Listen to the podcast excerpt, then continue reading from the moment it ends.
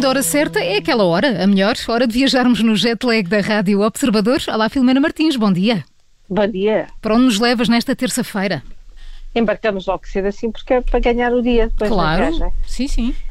Olha, começamos na Noruega, são mais duas horas, uh, porque foi ótimo. Um homem teve de ser resgatado pela polícia, pelos serviços de socorro, no meio das montanhas geladas, quando tentava atravessar de esqui a fronteira da Suécia para a Noruega, por, queria escapar à quarentena que os noruegueses estão obrigados. Bom, e este homem era mesmo norueguês, é porque eles têm fama de serem muito cumpridores das regras.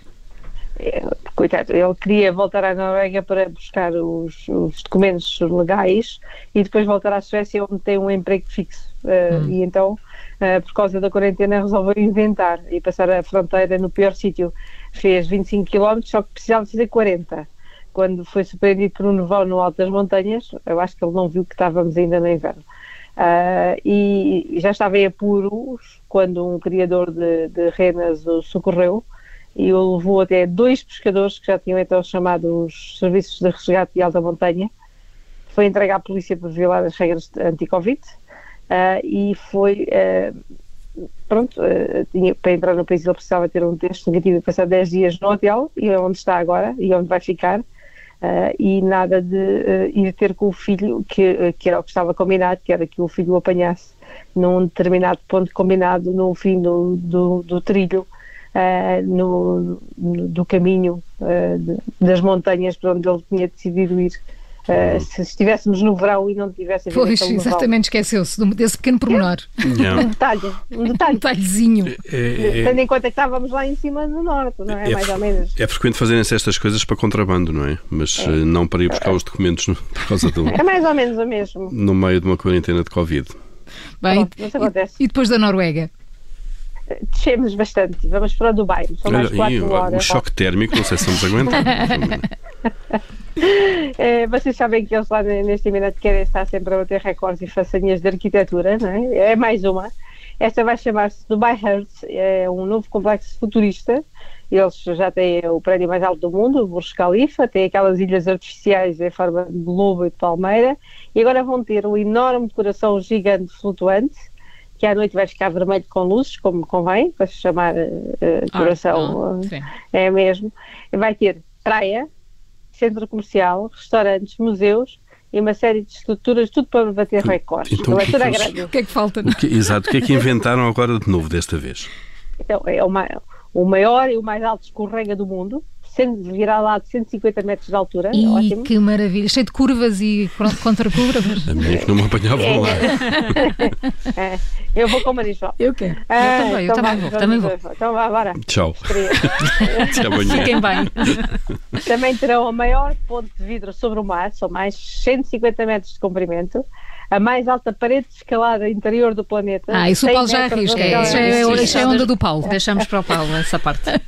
Exato. O, aliás, o projeto todo ele é pequenino, tem só 102 mil metros quadrados. É a minha é um sala coração de jantar. coração flutuante com 102 mil metros quadrados. Uh, também me esqueci, mas terão um anfiteatro e uma plataforma de observação, uma baía de surf artificial, um molho para iates e aquilo que eles chamam um cloud, uma cloud trip, que é uma zona de borbulhas que dá a sensação de andares a caminhar sobre o ar. Inventam tudo, é impressionante. E, todos os detalhes do projeto foram pensados ao milímetro, dizem eles, para serem fotografados de qualquer ângulo e, agora vou dizer a palavra a ver se é assim, instagramiados, ou seja, hum. pôr logo Instagramados. no Instagramiados. espero, é espero, espero é que não, não haja nenhuma pandemia e que impeça que estas pois, pessoas possam estar todas juntas. Não, eles estão à espera Não venha nada aí. Não, não. Mas, mas aquilo é... Fica, fica mesmo. Vais, vai, então não há de então, Portanto, eu vou de férias em julho, encontramos lá, não é? Vamos todos. Vamos é todos. Terminamos é onde? Terminamos onde este jet lag, Filomena? Olha, terminamos aqui ao lado, em Espanha, para falar de uma enorme desfeita da Rainha Letícia. Uh, ela fez isto para com uma artesã que lhe ofereceu um mantão de Manila, aqueles chales típicos de Sevilha, bordados à mão a senhora que há 60 anos mantém esta tradição e tem sempre fornecido a Casa Real uh, para ocasiões especiais, faz parte. Uhum. Em 2004 enviou-lhe como presente de casamento à Letícia um destes chales artesanais feito exclusivamente para ela. Uh, só que agora viu uh, com ele, mas transformar em saia e nos punhos e gola de uma camisa e desatou a chorar. Oh, coitada da senhora. Mas, mas está lá, está presente de alguma forma. Claro. Pronto. Está. Só que o desenho do Shire era especial pois, e único. Claro. Era uma peça feita à mão em seda natural italiana, assim, em tons verde água e bordado de creme. Foram precisos quatro meses e duas pessoas para terminarem o, o Shire. Desenho nunca mais foi utilizado, era só para a Letícia. Uh, tinha nos quatro cantos do chalo dois símbolos de Sevilha, a Torre do Ouro e a Giralda, e depois uh, flores, era todo com flores, e no centro tinha duas alianças entrelaçadas. A Letícia aproveitou apenas os pedaços com as flores, uh, apesar de ser das Astúrias e não ter tradição andaluza, a, a senhora esperava que, ela, que a Letícia guardasse a recordação e agora usasse como rainha, pelo menos, ou dessas filhas.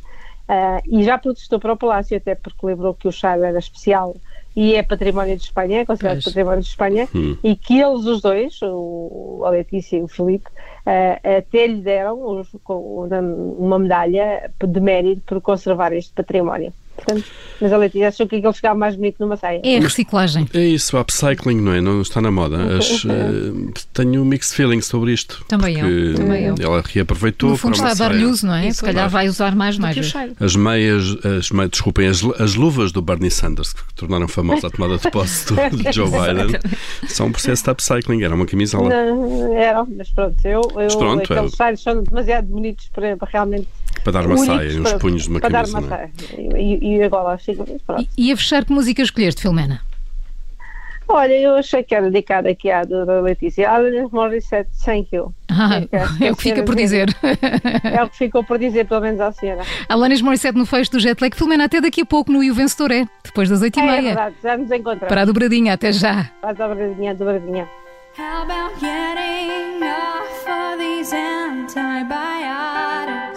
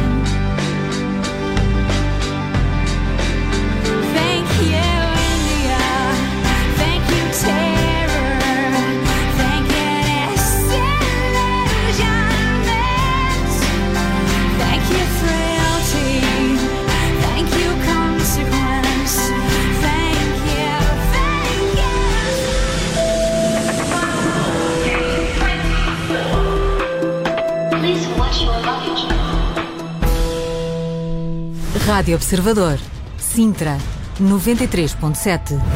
As viagens com a Filomena Martins regressam amanhã, mas hoje voltamos a falar de viagens depois do meio-dia com o João Miguel Santos, que esta terça-feira vai estar à conversa com o fotógrafo Gabriel Sarabando. É o Conversas do Fim do Mundo para ouvir depois das 12 aqui na Rádio Observador.